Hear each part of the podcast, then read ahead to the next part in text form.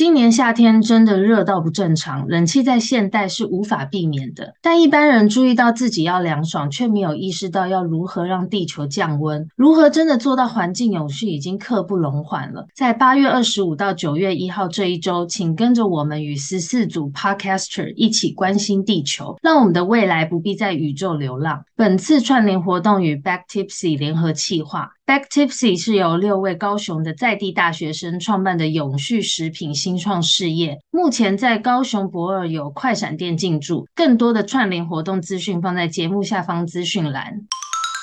Hello，我是花。前阵子看了金鱼脑 YT 介绍，他开了一家无包装商品的选物店，卖一些五谷杂粮啊、零食点心、环保小物跟二手衣物贩售之类的。曾经摆摊卖过好几次二手衣的我，也打算把二手衣拿去金鱼脑的商店寄卖。不过听说他反应很踊跃，其实我有传 IG 私讯到他们那个金鱼脑商店的 IG 问说，就是我的衣服可不可以送过去寄卖？但他们目前都收收不下新的捐赠衣物了，就是反应好像很踊跃。在现在这个快速消费的时代，不少人家里都有好多用不到的二手物品啊，或是全新品。我发现现在这种旧鞋或者是旧物捐献的活动参与都是蛮踊跃的。主办方常常一下就收到满，然后叫大家不要再寄物资了。你知道吗？我们每个人每一天平均制造七百四十克的垃圾，然后台湾每人每年产生四百一十七公斤的垃圾。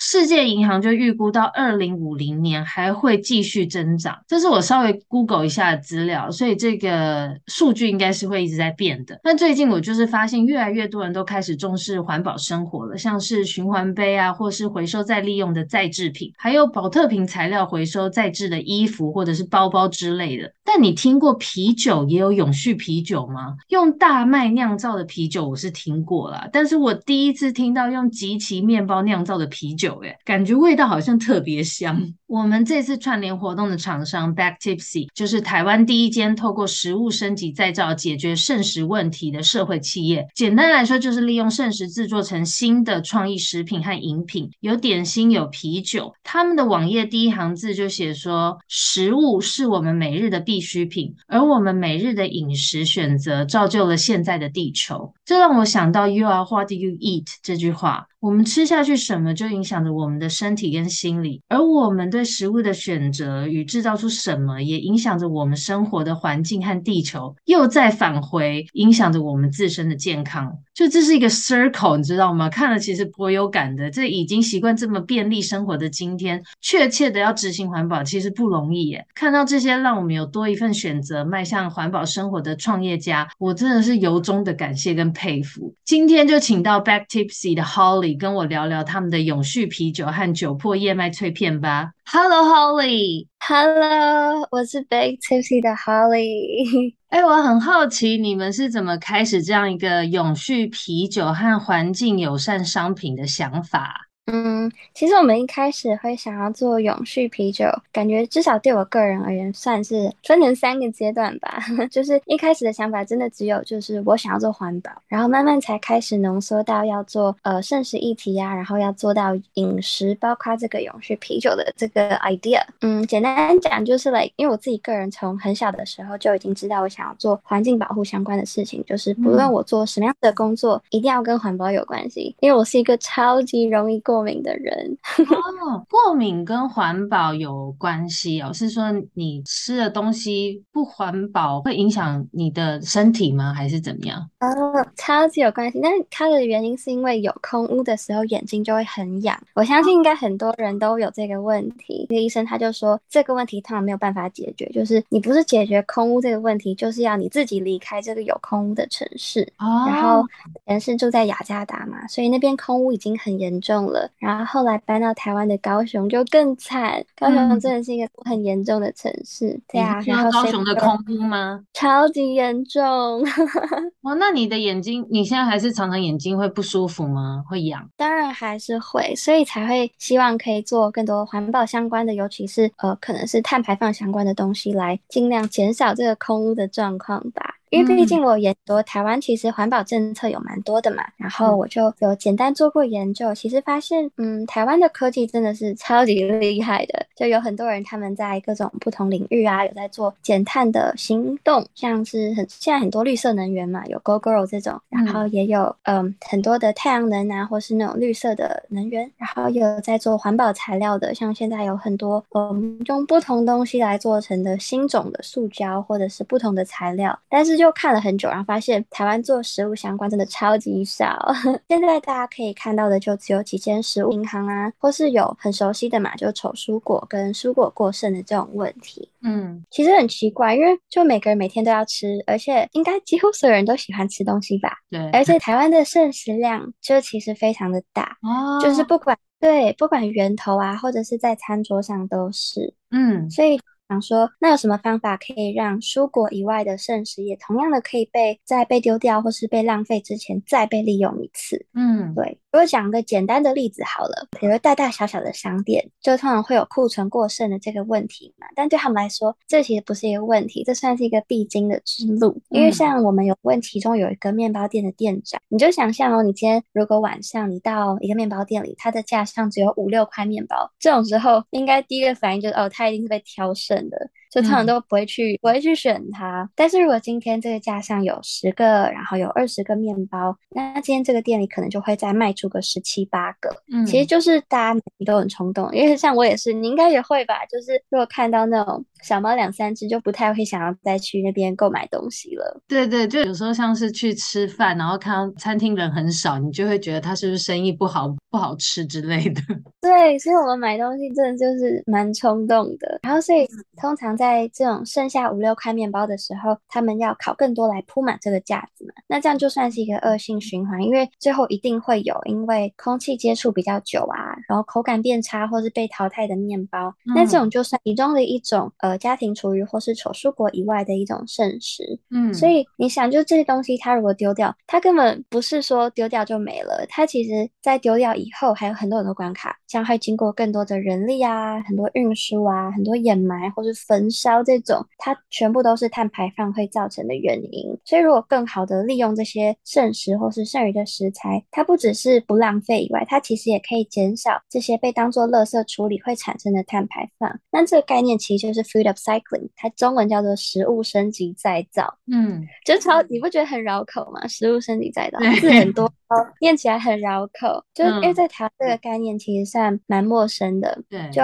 很少人在讨论，然后很少人也知道说，不是只有把丑蔬果变成果干这种利用方法，其实还有很多很多很有创意的用法。所以你刚刚说到的那个永续啤酒，其实就是我们的其中一个产品，其中一种食物升级再造能做出来的东西。那整个以整个品牌来讲的话，嗯，就像是我们想要透过回收这些食材来做到环境永续吧，简单的形形容的话，嗯，所以最刚开始是因为你本身就是受一个空屋困扰的人，你一直对于做环保这件事，应该说你很小就有这种理念，知道你要做跟环保有关的。那你的这群伙伴呢，当初是怎么找到的？呃，我们其实算是同学，所以会开始这个 project 也是因为学校有毕业专题，你想要毕业，你就要做一个专题。嗯，那我们蛮幸运是这个专题的主题是我们可以自己选，就是我是读气管系嘛，然后是。专门修行销的，所以我们是只要可以把所学的用在这个专题上，做任何主题。你想要卖东西啊，你想要做数据研究，你想做什么随便你。嗯，然后我们想说，哎，那既然有听到说有在国外有人做出过面包啤酒这个案例，那他又可以帮助我们毕业，就是可以完成这个毕业专题，然后又可以做到环保，就是也可以帮助到地球的话，那就来做看看吧。所以我们就有一点就是好啊，谁怕谁那种态度，然后就直接开始做了。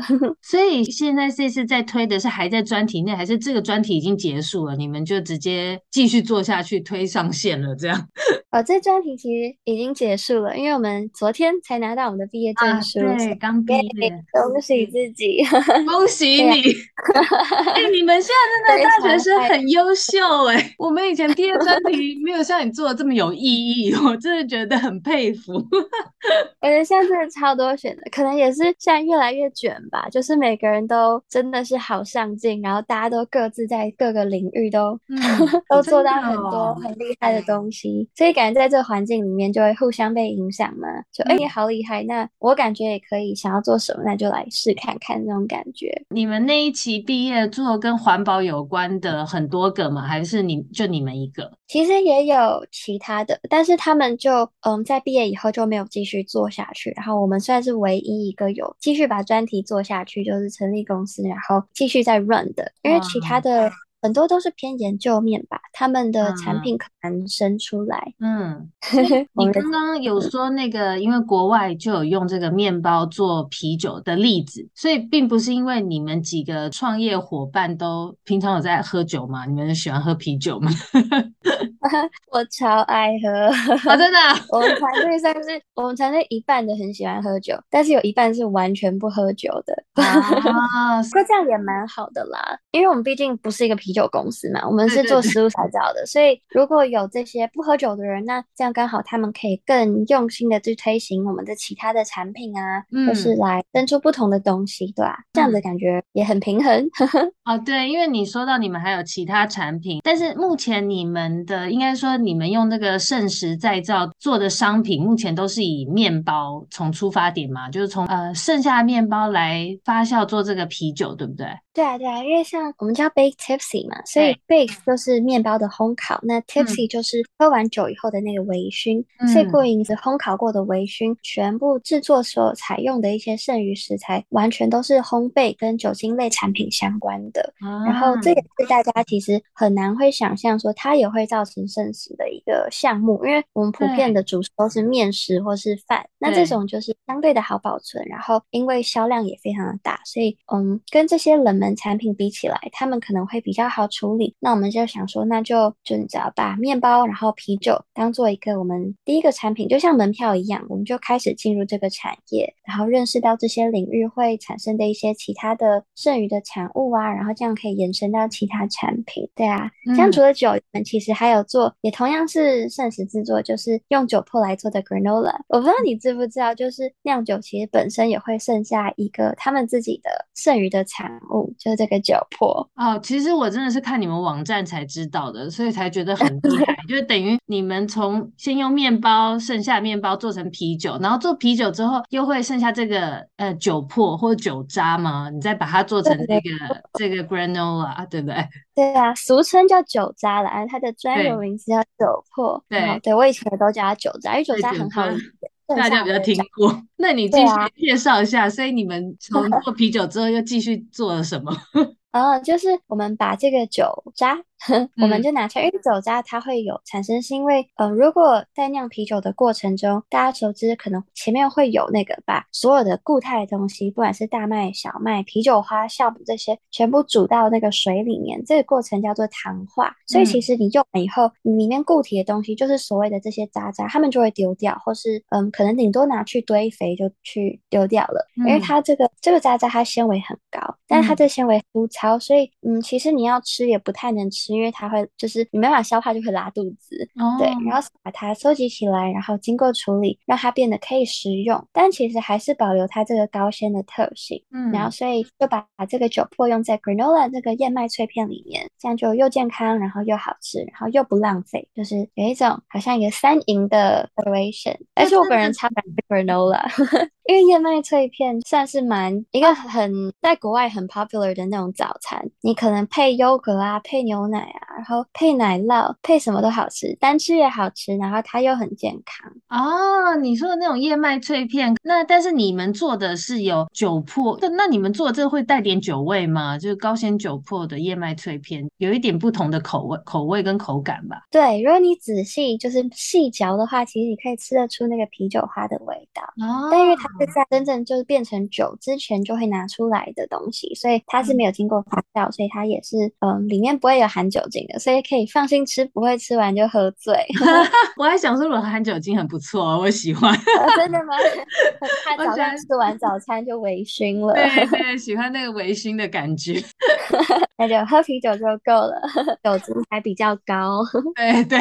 那你们除了啤酒，好像还有这个这个燕麦脆片是新的嘛？好像还有其他的产品，对不对？我在那个网络上看到另外两样，那个也是算是透过面包生产出来的吗？还是？对，其实他们这些都是用这些剩余面包来做，因为剩余面包、嗯、面包种类很多嘛，所以不是所有面包都可以拿来变成啤酒，或是变成放在其他产品里面。所以我们像会出不同的产品来针对不同面包。像你刚刚有提到我们的也是蛮早期的产品，就是那个纽结脆片，你应该有试过的那个，我自己也很喜欢。就它是用纽结面包来做的，因为纽结面包这种面包是呃，你放一天它就会变太硬，其实就不太能吃了嘛，就很不方便。电池啦，你的嘴巴咀嚼肌会 非常的累。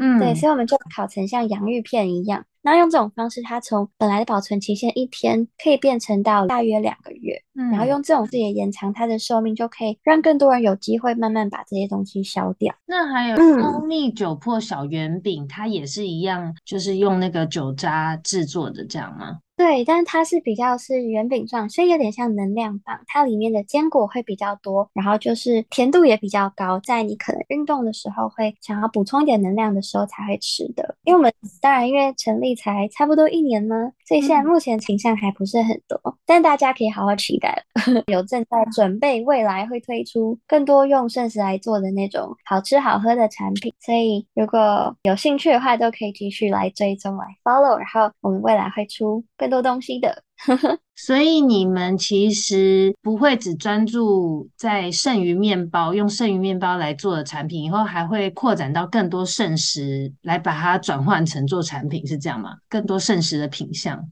对，没错，因为我们团队其实蛮多伙伴的背景是从国外回来的，哦、那我们可在现阶段还不熟悉，嗯，现在台湾的剩食状况，或是其实老实说，我们学身为学生也很难接触到这些，嗯，食物啊、饮品领域里面的一些人或是实际情况，嗯、所以我们是现在是透过这些产品来进入这个领域，想说更认识现在的剩食状况的时候，再针对台湾自己的，嗯，剩食来做新的产品，就不要、嗯。我自己想做什么就做什么，也还是要看现在的盛食状况嘛。嗯，对，因为盛食再造的这个产业真的很少啊，还有这议题其实没有这么的 popular。就是我没有接触过你们的这个呃，看过你们网站相关讯息的时候，其实我对盛食老实说我还不是很了解。像你刚刚说的丑水果是吗？哦，对，不太常听到。对 对，就其实大家对这个圣食的概念真的没有那么多人知道。然后像你说，你们几位一起做这个 project，你们是都是气管的吗？还是你们伙伴里面有人是念什么食品科学相关的？哦，其实没有诶，因为我们食品科学的研发人员是另外在找的。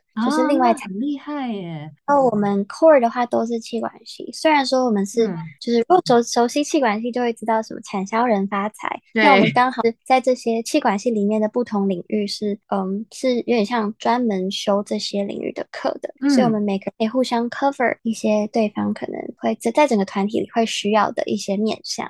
像我负责领导，其他人会负责呃生产，有负责财务的这些等等。啊，你负责行销吗？对对对。嗯 OK，应该算是说你们边做这个圣石再造这个新的事业，边去跟工厂啊，或者是厂家在了解关于食物，或是台湾有哪些圣石比较需要，或是更很方便可以再做再利用的。但边做边了解这个食物的生产就对了。对啊，对啊，因为就像刚才说的那个酒粕啊，其实我们本来自己也不知道酒粕原来会有这么大量，然后又是这么多的影响。在做了第一支产品以后，慢慢跟业界的人聊，才发现说，哎，原来酒粕对他们来说也算是一个问题。所以我觉得就会是透过这种聊天的方式，就会慢慢的了解到很多里面的美角。嗯，真的耶。所以这些哇，这些剩食如果全部都可以再利用的话，就真的会减量很多垃圾，然后也会达到减碳的效果，对不对？对啊，其实我觉得，就除了这个本身以外，对大家应该说让大家可以更知道剩食这个问题，然后或是对环保这件事情的态度可以有改变的话，我觉得也是一个我们蛮大的目标。因为像我本人，我就是一还还蛮注重永续跟环保的人，就我会觉得你做环保应该是个理所当然的事情嘛。虽然还没有达到完全的 zero waste，就是完全不产生任何垃圾，但是至少会尽量嘛。可是我爸跟我就是一个完全相反的人，他。就会考虑的优先顺序就会是第一个好不好吃，第二个方不方便，最后才 maybe 会有好啦，环不环保。然后所以如果要求他带环保餐具出门，就真的会要了他的命一样，他完全就是不做这些事情的。然后他在外面也是吸管拿那个塑料袋拿，就是因为他也知道环保很重要。然后我也会给他尽量洗脑，然后所以他也会愿意为环保可能付出一些金钱，比如说今天有比较环保的嗯品相，可能今天有比较环保的洗衣精，比较环保的洗发精，他会愿意花更多钱买。可是如果你今天要叫他改变这个习惯，他会觉得很麻烦，所以他就不会去做。其实我觉得应该蛮多人都这样。就是会想做，可是真的很懒，或是真的很难养成环保的习惯。对啊，所以如果 Baked Tipsy 除了就是单纯做产品，就是身为一个生产的人以外，它也可以变成比较像是一个服务公司的话，嗯，我觉得会是比较理想的。就等于说是帮助任何人在现有的生活习惯底下，你只要吃吃喝喝，你不用做任何更多的付出，你就可以一起做到环保跟减碳。我觉得这一点蛮重要的。对，现在其实大部分人都有环保观念，可是还是没有那么多的人可以像你一样做到出门。就是会带环保筷啊、环保杯那些的，所以我觉得开始有一些新创啊，或是一些产业愿意做这种让生活中可以轻松做环保这种概念，就是大家已经有这种观念的话，就愿意去配合。我觉得很大一部分人是愿意去配合，但是没有办法做到自主带头那种。对，真的。对、啊，大家就是怕麻烦，因为已经在台湾生活已经太太方便、太习惯了，然后你就知道由奢入俭难嘛，所以我我觉得 有这种产业出来，我都觉得非常的支持，很敬佩，可以让我们轻松的就做到环保。哎，你你的这些伙伴，他们也都是像你一样，出门都会带自己的环保餐具啊。然后带环保袋那些吗？哦，其实也不一定诶，就是你知道每个人的环保的坚持程度可能都有多有少。有些人是，嗯，可能是你今天点任何东西，你一定要全部吃完。我们团队有其中一个女生，她很严格哦，就每次聚餐，你没有吃完，你就不准离开这张椅子。她就是不准剩食。对，我觉得可能每个人的嗯做环保的方式都不一样，但我觉得任何一种方式，只要有做吧，应该就是都有差。而且毕竟大家都是。一步一步来的嘛，不可能说哦，我今天马上变环保，我不用塑胶，我呃不坐汽车，我都走路，这样其实是蛮不可能的。对啊，对啊，还是一步一步来，从简单的开始。没错，然后还有支持这种环保店家。哦，真的，现在环保店家其实 也很难做呢。对啊，哎，你可以介绍一下你们 Baked Tipsy 的食品，现在除了网络上，还有哪些实体商店可以可以直接买吗？哦，我们现在其实我们所有东西主要就在实体，然后不同通路都有卖，像目前台北啊、台中、高雄都有这些通路，我们随时都会 update 在我们的官方网站上。像刚才说的，因为燕麦脆片算是这个 granola 算是新产品嘛，所以我们目前有在挖贝做募资。所以如果有兴趣去看看这个新产品的话，也非常欢迎来我们的募资页面支持一下。啊、哦，这个 granola 目前是网页上没有，但是在挖贝募资上有的活动就对了。没错，它就是一个期间限定的。然后像我们这次的募资就是到九月十八号就都可以做下单，但是在九月四号之前会是我们最优惠的期限，所以要买要快。最优惠的就是。九月四号以前有很多折扣比较多就对了，是吗？没错，然后赠品也会相对的比较多。哦，因为我们这次这个串联活动嘛，所以如果听到的人输入我的优惠码，我的优惠码是 Love 花花 L O V H U A H U A，到时候会打在资讯栏下方，就可以透过专属网址就可以到挖贝下单高纤酒粕燕麦脆片，不限金额都可以免运，对不对？没错，就只要。有这个优惠码就可以了，因为我们也很期待可以有更多人来试这个东西，然后有任何回馈都可以资讯给我们，或者是也可以回馈给花花。好，然后再转给你们。没错，对啊，就希望可以听到更多大家的声音，这样我们也知道怎么改进，或者是下一个产品可能就会是你们推荐的好东西。哎，那你们未来 Baked Tipsy 还会再办什么活动吗？除了最近期这个挖贝募资？哦，我们现在其实还有和做教育的那个台湾宝，大家都知道很可爱的黑皮嘛，我们跟他一起联名开了一个永续概念的快闪店，在高雄博尔艺术特区，从七月份一直到十月十三号都有营营业，所以如果想要试看看我们其他的产品啊，或是想要看可爱的黑皮的呃漫画，然后是手册，来更认识圣石是什么的话，都可以来我们的店里面找我们玩。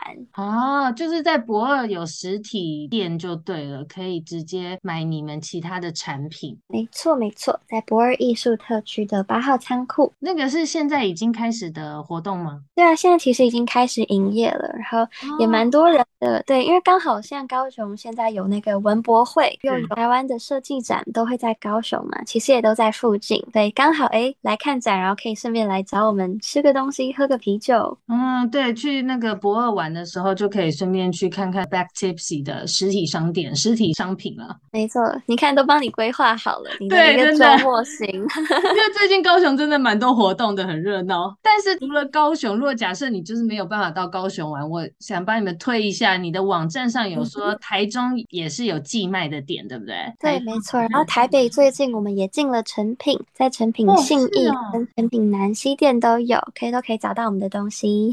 是，是快闪店吗？还是小专柜那种？没有，我们就是一样，就是放在他们的架上做进驻寄卖这样子，嗯、所以它不会展的。任何时间想要想要喝酒，都可以去那边找。那是之后你们也会把详细的地址放在你们的网页上，是吗？对的，没错。因为最近才刚进去，所以可能网站还没有 update 到，那我就尽快把它放上去，让大家知道。OK，那金鱼脑的无包装商店是不是也是一直固定在寄卖？对啊，对啊。其实会放在网站上，我们都已经是固定会寄卖的，啊、所以不用担心有缺货或是找不到的问题。OK，因为我一开始比较了解这个无包装商店，其实也是看 YouTube 看到金鱼脑介绍他的那个无包装商店，然后才发现，哎，你们也在那边寄卖，就觉得很有意思。对，因为像现在无包装的东西或是环保的东西就越来越 popular 了，所以很多人会想要尝试，可能还没有说到变忠实使用者，但我觉得可以尝试就已经是蛮好的起步。没错，有尝试就是很好起步，就渐渐推广，大家会对这些呃剩食越来越有概念。因为环保真的不像是平常我们嘴巴说说的，只是环保环保，垃圾减量，少用塑胶。我发现其实原来还有好多地方都是增加蛮多排碳量的。原来剩食这块会增。加这么多排碳量，我真的不知道，真的是今天 刚好学习了一次。对啊，而且很多人以前就是说什么哦，我在做环保，就觉得自己很棒。可是真的做久了，就会开始觉得，哎，好像就真的变成日常，也不会觉得它很特别什么的，就是一个理所当然的事。没错。好，那我到时候就会把 Back Tipsy 的一些相关资讯，还有我们这次串联的优惠活动优惠码跟网址都放在资讯栏，所以大家有喜欢喝。喝啤酒的人，或者是你很重视环保的人，都可以来支持一下。好啊，也很谢谢花花今天邀请我来聊天。好，谢谢 Holly，记得大家这几个月都可以去博二找他玩哦。OK，bye。好，拜拜。